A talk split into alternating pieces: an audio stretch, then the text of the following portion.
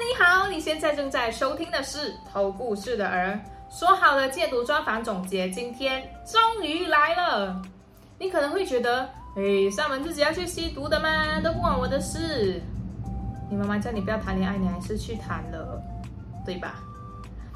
回想起那一天，我到德胜之家戒毒所的时候，严主任小仙问我：“你一个人来啊？”“对呀，我一个人来。”然后他又问。哇！我在这里任职那么多年，第一次有看过小女生敢自己来的，你不怕吗？嗯，对我来说，戒毒所它就是一个人们想要变好的地方。说真的，我没有太多的担忧，我只想要听故事，有温度的故事。严主任他当年因为不想要继续念书，所以选择到新加坡工作。后来因为舍友的影响，他他开始接触毒品，甚至贩毒，到后来被新加坡鞭刑六鞭。博伟因为之前参与黑社会，开始接触毒品，十年的时间没有回家，缺席十年的团圆饭。十年是一个什么样的概念呢？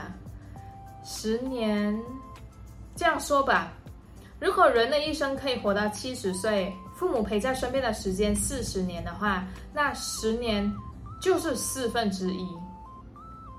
最后一位分享者小明，说真的，他的样子乖到我没有办法想象他吸了那么久的毒，还是一样，因为朋友的影响，在不知情的情况下染上毒瘾，一发不可收拾。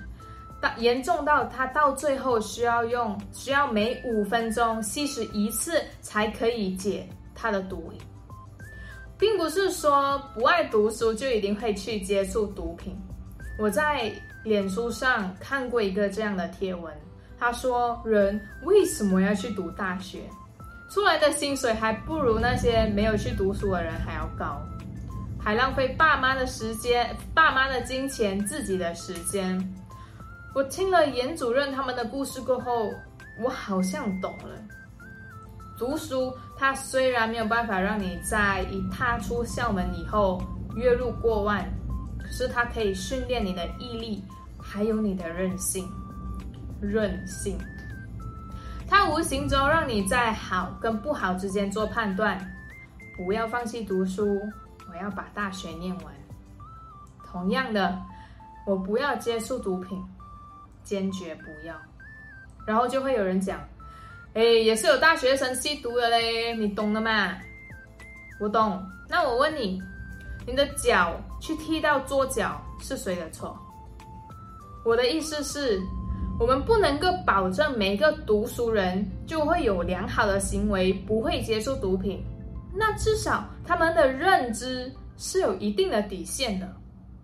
那说真的。吸毒可怕吗？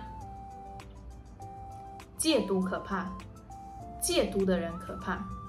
你想象一下哦，那种吸了毒过后，活在的那种迷幻世界的那种高潮，很嗨，一直摇，很开心，活在那种很忘我的那种境界。然后那个人他踏出来，跟他们与世隔绝，他们会成为社会的楷模。家里的英雄，还有吸毒人的榜样。赖在床上很爽，小红书很好刷，抖音很好笑。如果每一天一直在这种轮回里面的话，就是染上颓废的毒瘾。我们会羡慕同僚人的一番成就，哎，他运气好啦，跟到好老板。嗯，为什么你的运气不好啊？是小红书没有给，还是抖音没有发？